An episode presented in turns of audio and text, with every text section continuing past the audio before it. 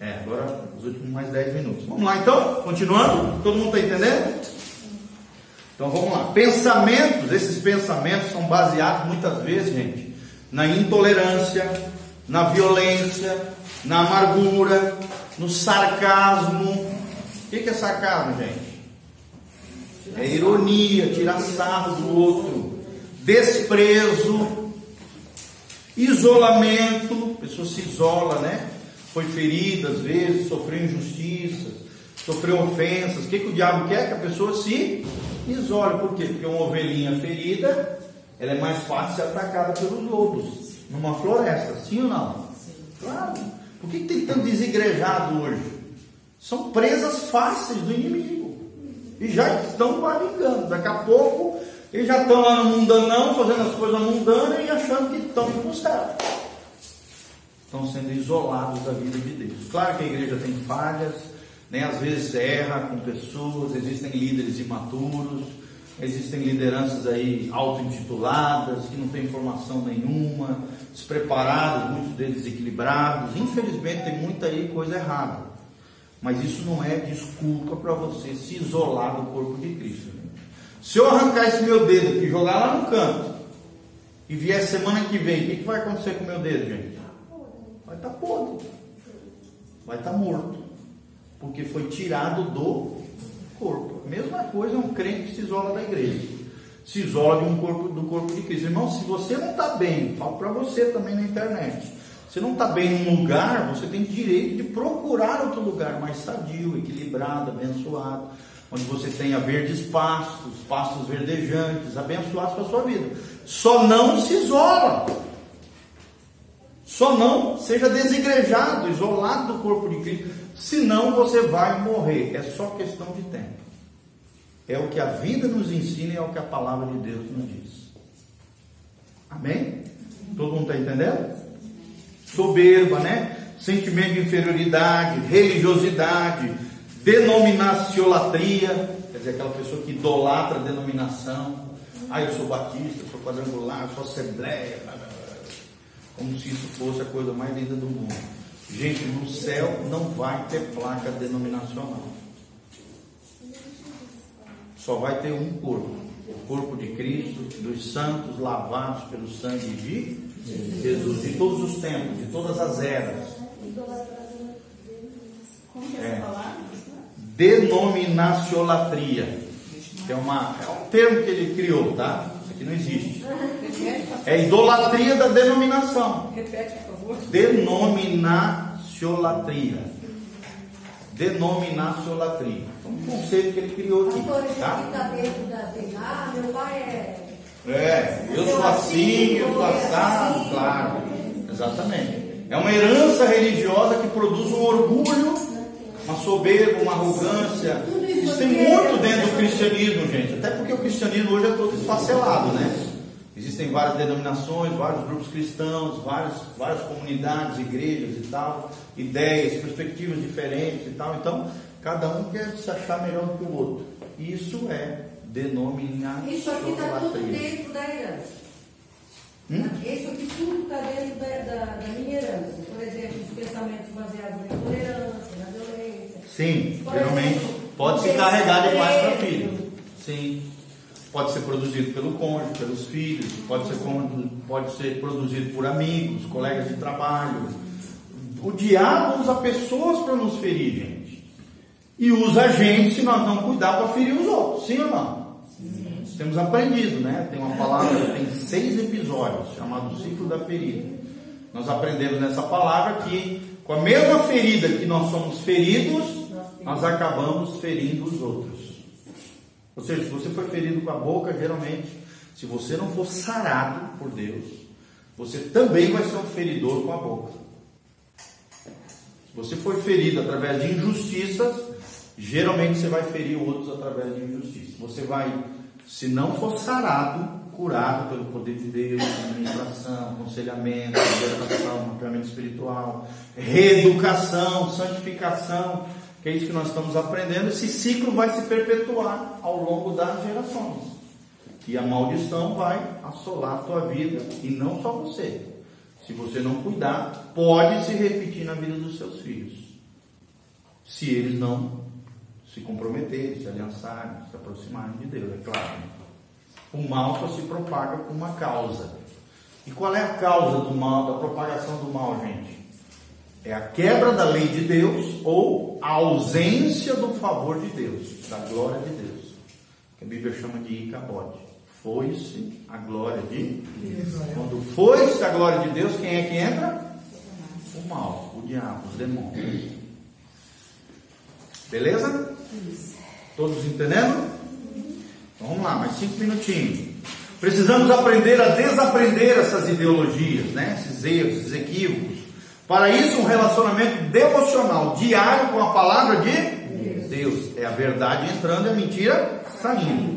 É imprescindível, promovendo resultados realmente surpreendentes.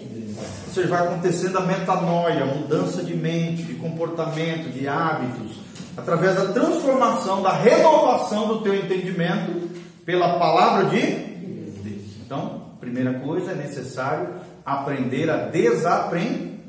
Segundo, aprender a reaprender. Aprender novamente, agora corretamente, as coisas de Deus. Estar aberto para novos conceitos, novos valores que nos aproximam mais de Deus e que nos reconciliam com as pessoas. São os valores do reino de Deus. Vocês vão ver mais para frente, nós vamos entrar nos princípios implícitos do sacrifício de Jesus: humilhação, reconciliação, restituição, perdão, fidelidade, lealdade, conserto, uma série de, de, de princípios que a palavra de Deus ensina para que você melhore com Deus e melhore com as pessoas. Essa é a essência do quebrantamento.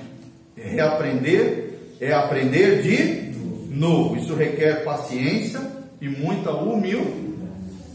Gente, requer humildade. Aprender a reaprender. É entender que você não sabe tudo. Que a herança que às vezes você recebeu dos teus pais estão equivocadas. E é necessário tirar o lixo, o equívoco, o erro e reaprender aquilo que é certo, aquilo que é correto do ponto de vista de Deus. Numa realidade onde todos erram, a maior virtude é a capacidade de se corrigir. Se corrigir. Será que você é uma pessoa corrigível? Porque se você não for, você vai se quebrar e se arrebentar lá na frente. Quem quebra os princípios de Deus vai se quebrar lá na frente. estão entendendo, gente? Vai arrebentar, não tem jeito. Ou seja, é necessário a maior virtude, a capacidade de se corrigir. Esse é um processo psicoterapêutico, ou seja, de cura, de restauração da alma, por isso psico, né? Terapêutico, cura. Psico, alma. Que aprimora a qualidade de. Quem quer melhorar a qualidade de vida aí? Então nós precisamos aprender. A reaprender. Ok? E por último, aprender a aprender sempre. Qualquer pessoa pode ensinar alguma coisa. Até uma criança. Até um animal. Até uma cena da natureza pode te ensinar uma coisa. Um passarinho construindo uma casa. O um Joãozinho de barro. Pode ensinar, gente? Sim ou não? Eu me lembro uma vez, eu estava viajando com a Sofia, lá fora do país. E nós estávamos passando de trem, assim, quando eu olhei para o lado, eu vi a neve sobre o gramado. E o gramado todo queimado. Na hora o Espírito Santo pegou e falou, tá vendo? É assim que é um coração frio. Um coração duro, um coração frio é assim. Ele mata tudo aquilo que está debaixo. Promove morte. A frieza promove morte morte espiritual, morte emocional, morte daqueles que estão debaixo. A frieza dos pais pode matar os filhos na fé. Isso a gente vê muito, gente. Às vezes pai muito legalista, muito crítico, fala mal dos outros, volta da igreja, fala mal do pastor, fala mal da igreja, fala mal dos irmãos. O que, que você está produzindo? Frieza, está tá refletindo frieza espiritual. E o que, que isso vai, proteger, vai promover nos teus filhos? Eles vão ser fariseuzinho, legalista, crítico, igual você. E vai matar a fé deles. Vai matar espiritualmente os teus filhos. É a nevezinha em cima da grama que eu aprendi lá naquela viagem que eu fiz. Vocês estão vendo? A natureza foi um, uma brecha ali que Deus usou para falar no meu coração. Tremendo isso, gente. Tremendo isso. Eu, ó, tanto é que eu lembrei agora.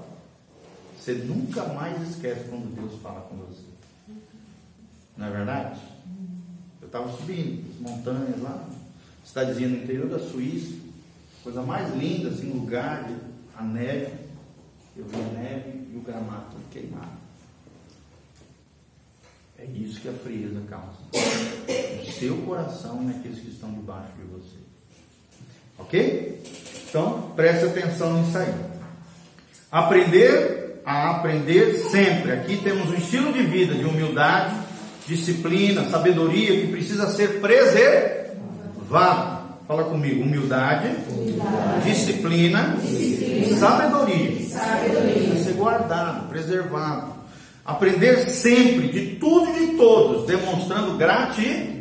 Agradeça quando alguém te aprende, né? Te, te ensinar alguma coisa. Uma vida de crescer na graça e no conhecimento do Senhor Jesus.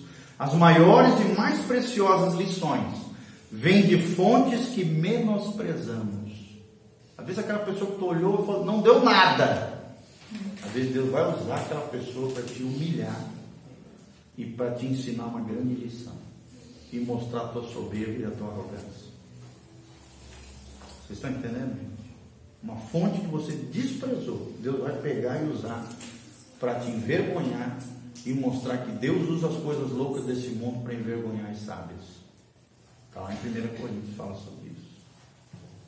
Aqui entra o perigo da síndrome da maturidade. Ih, rapaz, aqui tem demais. Uma pessoa que acha que sabe tudo, sabe mais que o pastor, sabe mais que os líderes da igreja, sabe mais que os irmãozinhos, já se acha um super mega espiritual. Síndrome de maturidade. Na verdade é imaturidade, né? Pessoas que desaprenderam a aprender. A pessoa se sente tão madura que já apodreceu e nem percebe. Como diz o provérbio, Eclesiastes 4,3, para nós encerrarmos, melhor é o jovem, ou mancebo, né? Pobre e sábio, do que o rei velho e insensato, que não se deixa mais admoestar. Olha que material valioso vocês têm na mão. Tremendo, né? Que maravilha. É extraordinário. Amém, amados? Vamos orar? Quem não tem apostila, lembre-se, tá, querido, de tirar uma xerox com alguém que tem.